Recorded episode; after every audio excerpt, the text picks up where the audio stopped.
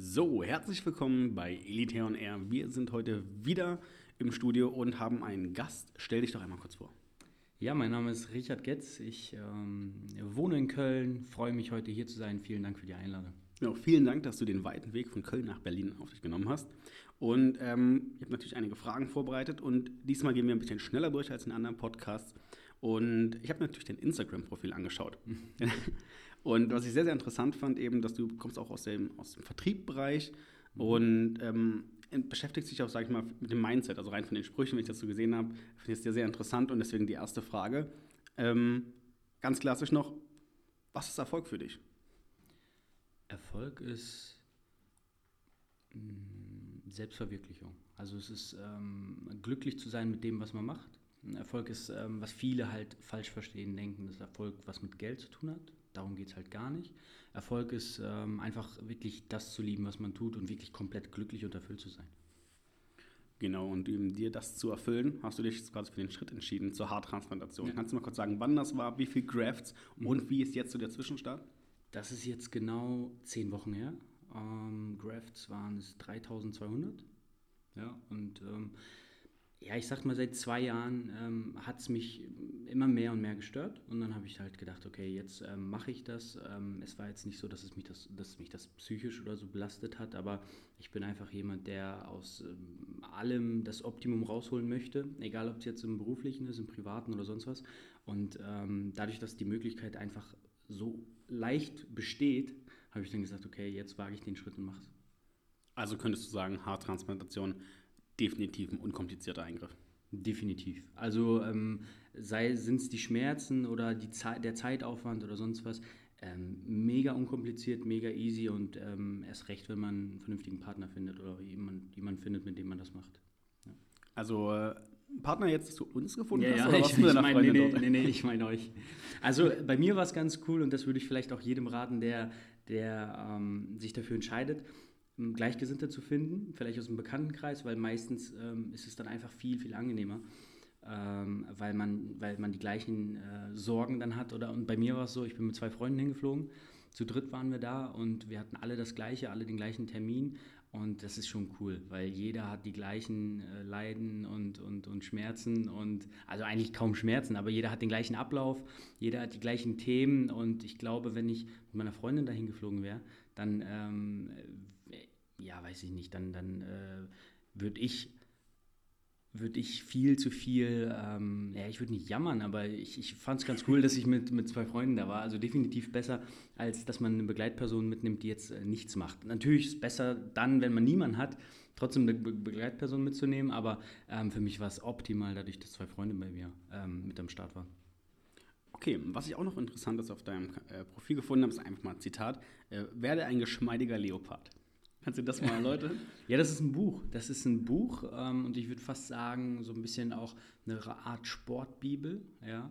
Ich, ich kenne den Autor jetzt gar nicht, oder der, der kommt mir jetzt gerade gar nicht in den Sinn. Ähm, und ich assoziiere damit ähm, was ganz Bestimmtes, weil viele, die halt irgendwie ins Fitnessstudio gehen oder wer mein Instagram kennt, der weiß, okay, der hat einen ganz guten Körper und da ist, der, der ist viel im Fitnessstudio, macht ganz stupides Krafttraining, aber darum geht es halt gar nicht. Ne? Oder beziehungsweise ich komme eigentlich aus dem Triathlon aus dem Ausdauersport. Und für mich ist es eigentlich immer so die Zielsetzung gewesen, ähm, in allen Bereichen, sei es die Koordination, die man halt im Fitnessstudio auch gar nicht sonst trainiert, mhm. ähm, aber beim Fußball halt früher sehr, sehr viel hatte, Koordination, aber auch die Schnelligkeit, aber auch die Beweglichkeit und ähm, aber natürlich dann auch die Kraft und die Ausdauer, das alles in Einklang zu bringen. Ja, und ähm, es geht halt nicht stupide um einen bestimmten Bereich und da richtig gut zu sein, sondern ich glaube, der Schlüssel zum Erfolg oder zur, zur Gesundheit ist auch einfach in allen Bereichen echt gut aufgestellt zu sein. Okay, jetzt ähm, quasi nochmal zurück. Ähm, Leute, du hast jetzt was gerade ändern lassen. Du sagst, hey, alle Bereiche sind irgendwo wichtig, du willst alle angehen. Und äh, was würdest du denn quasi jetzt jemandem sagen, der sagt, ey, das, das ist doch ein Knall. Du fliegst nach Istanbul für eine Haartransplantation? Ist das dein Ernst? Ja, ich kann ja, ich kann ja meine Geschichte beschreiben. Ich habe ähm, hab mich auch einmal in Deutschland informiert und ähm, ein sehr guter Freund von mir, der ist dann einfach nach Istanbul geflogen ähm, und das hat einem natürlich schon viel Vertrauen gegeben. Dazu kommt, dass meine Freundin Türkin ist. So, das ist dann für mich auch ähm, super entspannt ähm, und dann hat man eh mehr Vertrauen zu, zu dem Land, zu der Kultur. Und, ähm, äh, und die, die, die, Ergebnisse sprechen für sich. Was sollte man dazu sagen? Ja. Genau, wie war es jetzt für dich die ersten Tage direkt nach der Operation? Ähm, rein vom Schmerzempfinden her oder rein von den Schmerzen her ähm, gleich null. Ja, also ich habe auch keine Schmerzmittel genommen oder sonst was. Ähm, meine Schwellung war relativ stark, also im Verhältnis auch zu meinen beiden Freunden, die dabei waren. Ähm, aber gut, das wusste man halt vorher und das war dann irgendwie nach vier, fünf Tagen war es dann halt auch weg.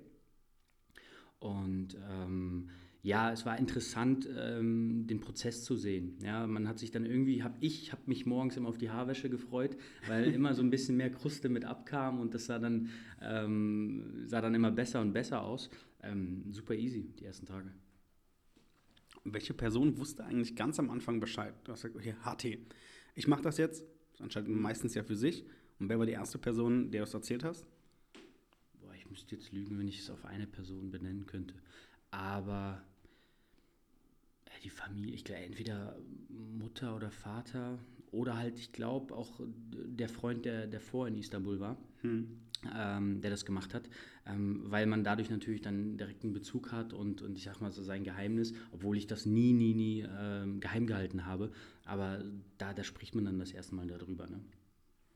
Und so zum Ziel Istanbul war dann auch gar kein Problem, weil eben auch mit der, mit der Freundin, sage ich mal, das türkische Verständnis auch irgendwie mit da war. Ich meine, man kennt es, wenn es ganz fremd ist, sagen sehr, sehr viele, mhm. okay, ich bin mir einfach deswegen nicht sicher. Mhm. Aber ganz, ganz viele türkischstämmige Leute sagen, das ist die beste Entscheidung aller Zeiten. Ja, also ich habe ähm, äh, auch mit meiner Friseurin darüber gesprochen und äh, die hat mir auch ähm, ganz viel Mut zugesprochen, dass sehr, sehr viele ähm, Kunden von ihr schon da waren. Und wenn man auch mal im Sommer mal in der Türkei im Urlaub war, dann kommt es ja auch so ein bisschen, dass man sich da so ein bisschen wohler fühlt schon. Und ich hatte da gar kein Problem mit. Also ich verstehe hm, vielleicht ein paar Wörter, aber sprechen kann ich es gar nicht. Aber das, das war auch komplett unrelevant. Ja. Ähm, es ist äh, genau, es ist genauso wie in Deutschland, ja, wenn nicht sogar, wenn nicht sogar angenehmer. Wenn nicht sogar angenehmer. Also, ähm, wie war denn sonst der Eindruck vom Team für dich? Also was würdest du sagen, ja, Team, Fahrer, auch der, oder der Arzt Dr. Balvi himself? Mhm. Ähm, ja, angefangen vom Fahrer her war alles super in Ordnung, ähm, war alles immer pünktlich. Ja, also ich kann halt wirklich auch sagen, von der Organisation her war ich, ähm, ich habe es auch so erwartet, aber es hat 100% meine Erwartungen erfüllt. Die waren immer pünktlich, die haben immer einen nett und freundlich behandelt.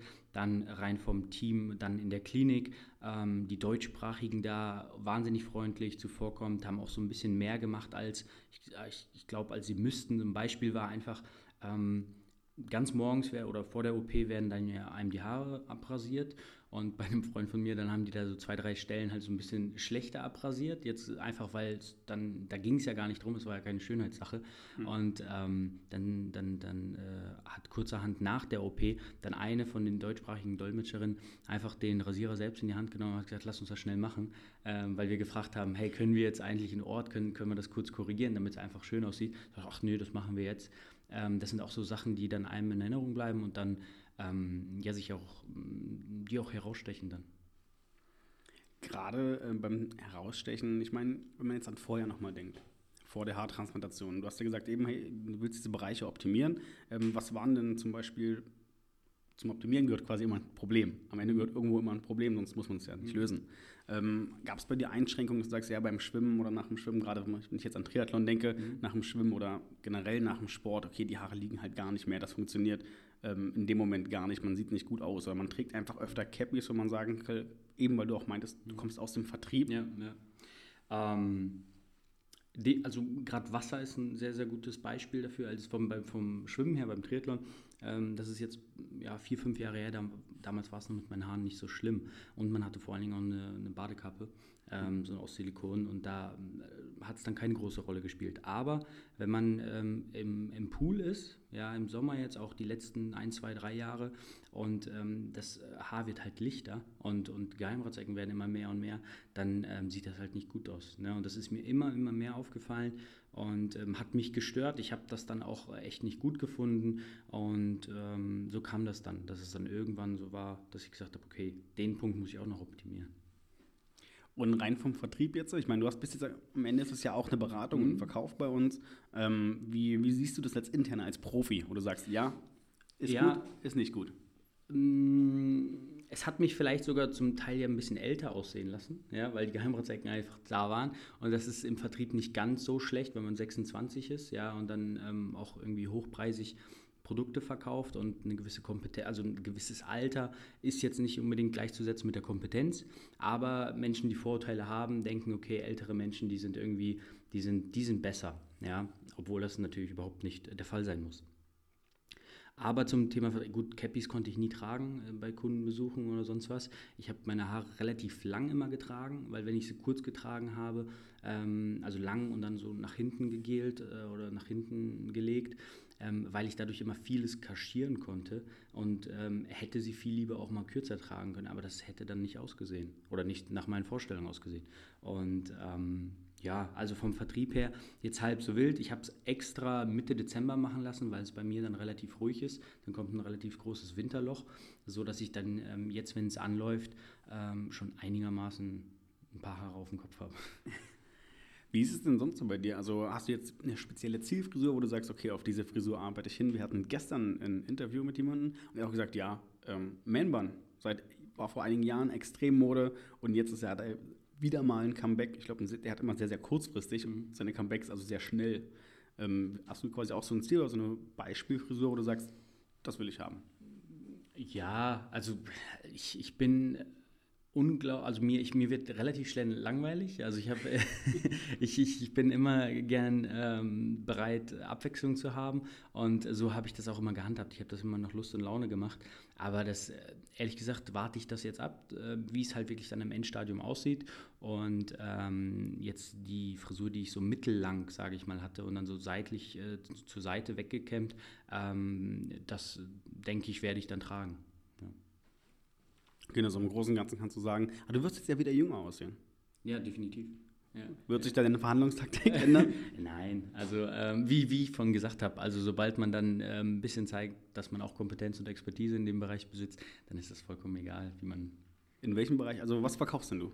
Also ich handle mit ähm, Matratzen, ja, ähm, relativ erfolgreich auch seit über fünf Jahren. Also alles das, was mit gesund, gesundem Schlaf zu tun hat. Das heißt, ich kenne so dieses ganze Gesundheitsthema, bin jetzt kein Gesundheitsfreak, aber einfach dadurch, dass ich halt ähm, weiß, wie man sich gut ernährt, weiß, wie man Sport macht und, und dann kommt halt das Thema Schlaf, das leider immer noch äh, sehr, sehr vernachlässigt wird, weil ähm, zum Thema Ernährung, da müssen wir nur ja, unser Handy aufmachen oder unsere, eine Zeitschrift aufschlagen. Da gibt es tausend Diäten und vegan und sonst was.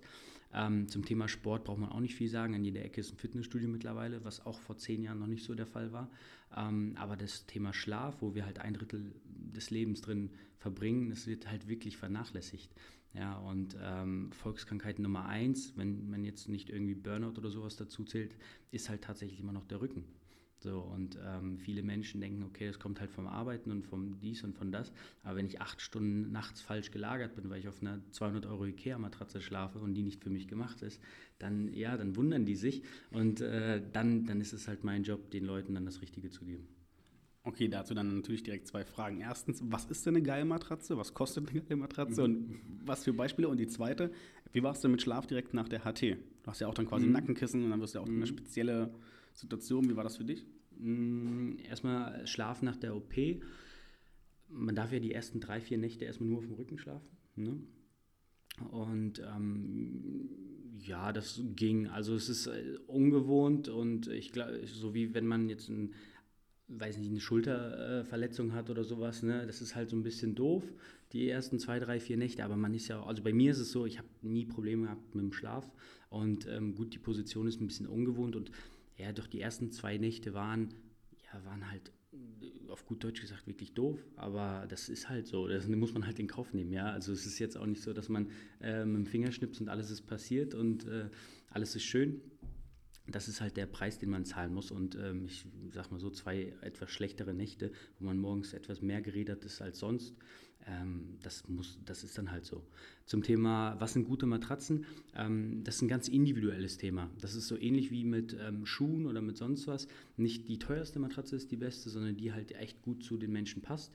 Weil schau dir jetzt irgendwie zehn Menschen aus deiner Umgebung an, stell die alle nebeneinander und du hast halt zehn komplett unterschiedliche Menschen. Von der Größe her, vom Gewicht her, von den Proportionen her, von den Beschwerden, von den Bedürfnissen.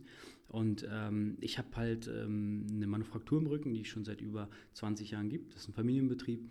Und wenn ich bei meinen Kunden bin, ich habe auch ein Team an Verkäufern, wenn ich bei denen bin, dann wird der Kunde erstmal komplett ausgemessen, der wird komplett analysiert und dann wird ganz individuell ein System erstellt für den. Ja, und das geht los ähm, bei 1500 Euro, geht dann hoch bis 6000 Euro. Also je nachdem, wie umfangreich, je nachdem, was man alles haben möchte natürlich. Okay, aber das sind dann auch schon Doppelmatratzen oder eine? Kommt drauf an. Also wie ist das denn jetzt mit einem Paar? Ich meine, du hast eine Freundin, ne? Mhm. So, habt ihr dann ein Doppelbett und dann zwei verschiedene Matratzen und jeder bleibt gesundheitlich auf seiner Seite? Mhm, genau, also so, so ist die Optimalvorstellung. Ne? Mhm. Theorie und Praxis sind dann immer zwei äh, andere Paar Schuhe. Aber ähm, das beste Beispiel ist, viele Menschen, wenn sie jetzt ein 1,80 oder 2 Meter mal 2 Meter Bett haben, dann möchten sie eine durchgehende Matratze, weil die ungern einfach die Lücke oder die Ritze in der Mitte haben möchten. Ähm, da ist es so, dass ich das zum Beispiel hinkriege mit meiner Manufaktur, dass man einen großen Bezug nimmt, aber trotzdem zwei unterschiedliche Kerne. Ja, mhm. weil meine Freundin ist, boah, ich weiß es gar nicht, aber bestimmt 25 Kilo leichter als ich. So, und das, das ist halt ganz anders. Ja, das ist, sie braucht was ganz anderes als ich.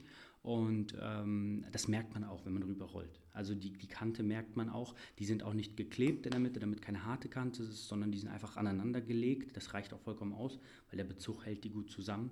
Und ähm, da kann man, das, ist, das kann man so individuell gestalten. Weil wenn man sich, das Problem ist, gerade wir jungen Menschen, wir beschäftigen uns mit dem Thema ja gar nicht. Uns ist gerade mal wichtig, irgendwie den ersten Hausstand einzurichten oder, oder ähm, ein cooles Auto zu fahren oder sonst was. Wir haben ganz andere Prioritäten als meine, meine Hauptkunden. Meine Hauptkunden sind so zwischen 50 und 70. Hm. So, ähm, da sind die Kinder aus dem Haus, die sind etabliert, die, die haben ein bisschen Geld beiseite oftmals oder Eigentum. Und vor allen Dingen die Wehwehchen kommen oder die sind schon da. Und ähm, gerade denen wird dann bewusst, okay, ich muss investieren in meine Gesundheit. Ja?